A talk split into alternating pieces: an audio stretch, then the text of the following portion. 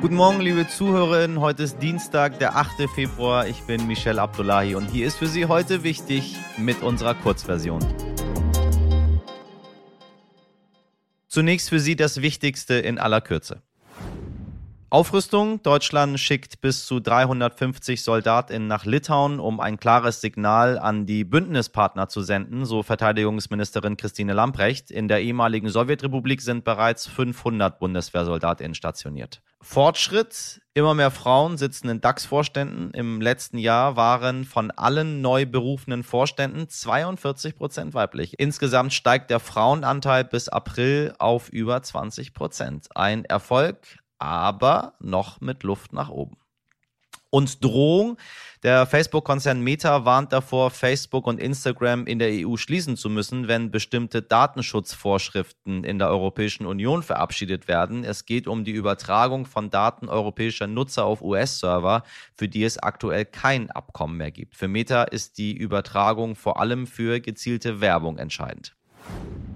Der tropische Wirbelsturm Batsirai hat nach ersten Behördenschätzungen auf der von Afrikas Ostküste liegende Insel Madagaskar große Schäden angerichtet. Mindestens 20 Menschen kamen ums Leben, tausende Häuser stehen unter Wasser oder wurden komplett zerstört. Mindestens 55.000 Menschen wurden vorübergehend obdachlos. Auf Luftbildern, die die Welthungerhilfe vom Südwesten der Insel veröffentlichte, standen ganze Ortschaften und viele Ackerflächen unter Wasser. Erst die Benzinpreise und nun auch noch der Kaffee. Chibo erhöht zum zweiten Mal innerhalb von neun Monaten die Kaffeepreise. Je nach Sorte und Herkunftsland sollen die Verkaufspreise zum 21. Februar zwischen 50 Cent und 1,30 Euro je Pfund steigen, kündigte das Unternehmen nun an. Chibo gilt als einer der wichtigsten Taktgeber für die Preise im Handel. Hintergrund sind die Rohkaffeepreise, die um teilweise 50 Prozent gestiegen sind. Ab Mitte März sollte es eigentlich bundesweit für PflegerInnen eine einrichtungsbezogene Impfpflicht geben. Doch Bayern möchte da nicht mehr mitmachen, obwohl CDU und CSU den Beschluss dazu mitgetragen haben, schert Ministerpräsident Markus Söder nun aus. Söder kündigte an, es werde großzügigste Übergangsregelungen geben, was de facto zunächst einmal auf ein Aussetzen des Vollzugs hinausläuft. Aus der SPD gab es scharfe Kritik dazu. Insgesamt soll es in den Bundesländern schon bald leichte Lockerungen der Corona-Maßnahmen geben, so plant Berlin und Brandenburg eine Aufhebung der 2G-Pflicht im Einzelhandel. Fast zwei Jahre nach der Corona-bedingten Schließung der australischen Grenzen dürfen ab dem 21. Februar erstmals wieder zweifach geimpfte Touristinnen aus aller Welt einreisen. Sie müssen doppelt geimpft sein, um nach Australien zu kommen. Das ist die Regel und es wird von jedem erwartet, sich daran zu halten, sagte Premierminister Scott Morrison am Montag. Molnupiravir, Paxlovid oder ganz neu Sotrovimab. Ganz schöne Zungenbrecher. Diese Begriffe sagen Ihnen erstmal vielleicht gar nichts, liebe HörerInnen. Mir bis vor kurzem auch nicht, aber nach den Impfstoffen Vaxzevira und AstraZeneca, Comirnaty von BioNTech und Spikevax von Moderna, keine Ahnung, ob das alles richtig ausgesprochen habe, ähm, ist es jetzt wohl auch an der Zeit, die Namen der neuen Corona-Medikamente zu lernen. Man lernt nie aus in der Pandemie, meine Damen und Herren, wenn Sie weiter einer von 82 oder eine von 82 Millionen ImpfexpertInnen sein möchten, lernen Sie das jetzt bitte. Ne? Die neue Hoffnung, schwere Corona-Infektionen sollen endlich besser bekämpft werden können und das im Jahr drei der Pandemie. Sotrovimab und Paxlovid wurden bereits von der EMA zugelassen und auch in Deutschland wird an einem neuen Wirkstoff geforscht. Professor Stefan Ludwig, unser Zoonosenexperte aus der 200. Folge, ich sag mal nicht unser, sondern der Zoonosenexperte aus der 200. Folge. Und sein Forschungsteam aus Münster haben im letzten Jahr durch Zufall einen Wirkstoff gegen Corona entdeckt. Eigentlich sollte ein neues Antigrippemittel entstehen, doch es hat sich herausgestellt, dass der neue Wirkstoff auch gegen Corona helfen könnte. Die klinischen Studien laufen im vollen Gange und wenn alles gut geht, dann könnte das neue Medikament im Herbst eine Notfallzulassung bekommen. Wie die Anti-Corona-Pille wirkt, warum sie sich von anderen Wirkstoffen deutlich unterscheidet warum die Impfung trotzdem wichtig ist, das habe ich von dem Virologen Professor Ludwig erfahren. Herr Professor Ludwig, ich grüße Sie. Grüße zurück.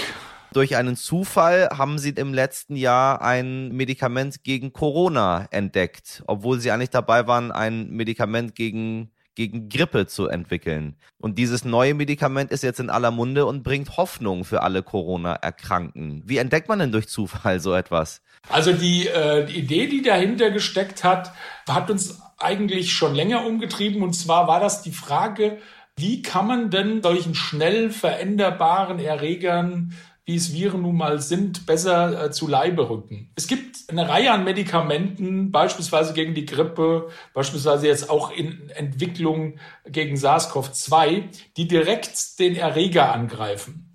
Und da haben wir eben das Problem, dass die schnelle Veränderbarkeit der Erreger dann zu, sehr schnell zu Resistenzen führen kann.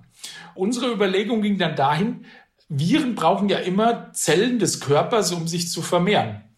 Ja. Äh, das heißt, diese Viren missbrauchen auch bestimmte Dinge in den Zellen, bestimmte Abläufe und Mechanismen, um ihre Vermehrung zu fördern. Und äh, wir haben dann einfach die äh, Hypothese aufgestellt, dass man doch jetzt solche zellulären Faktoren und Bestandteile, die sich das Virus zu eigen macht, um sich zu vermehren, einfach die angreift und nicht mehr das Virus selbst. Und äh, das war damals in der Grippe-Medikamentenentwicklung eben die Idee. Äh, und jetzt hat das Ganze den großen Vorteil, dass viele Viren ähnliche zelluläre Faktoren benutzen. Also ja. ähnliche äh, Abläufe in den Zellen missbrauchen. Und da haben wir eben tatsächlich äh, einfach getestet, ob unser Wirkstoff, den wir für Grippe entwickelt haben, auch für die Coronaviren äh, funktioniert. Und das hat glücklicherweise geklappt. Das war nicht konkret vorherzusehen, dass es funktioniert, aber äh, glücklicherweise hat es funktioniert. Also die Möglichkeit, dass unser Wirkstoff auch bei anderen Viren funktioniert, ist eben eher der Fall als bei Medikamenten, die direkt Erreger angreifen, weil die immer sehr spezifisch sein müssen und nicht eine breitere Wirkung haben können. Äh, ist es ähnlich zu den äh, Wirkstoffen, die wir jetzt gerade von den äh, Amerikanern sehen, von Pfizer und von Merck? Ähm, Paxlovid und wie heißt das andere? Molnu, Molnupiravir. Mhm. Ja. Diese Wirkstoffe sind eben Wirkstoffe, die direkt den Erreger angreifen. Ähnlicher Wirkstoff ist auch das Remdesivir, das war ja auch äh, in der Presse. Ja, richtig. Äh, und bei Remdesivir hat man beispielsweise schon gefunden, dass äh, SARS-CoV-2-Erreger dagegen resistent werden können. Die greifen also wirklich direkt das Virus an. Und äh, wir werden auch, das postuliere ich jetzt mal, ich will hoffen, dass es nicht zu schnell passiert, wir werden auch Resistenzen gegen Molnupiravir und Paxlovid finden. Was bedeutet das eigentlich für die Impfung? Ersetzt das neue Medikament damit die Impfung? Nein, das kann man absolut äh, verneinen. Wir müssen immer auf diese beiden Säulen bei der Bekämpfung von Erregern setzen. Einmal die Impfung als Prophylaxe und einmal die Medikamente zur Therapie. Ich danke Ihnen für Ihre Einschätzung, Professor Ludwig. Vielen Dank auch. Idiotin des Tages.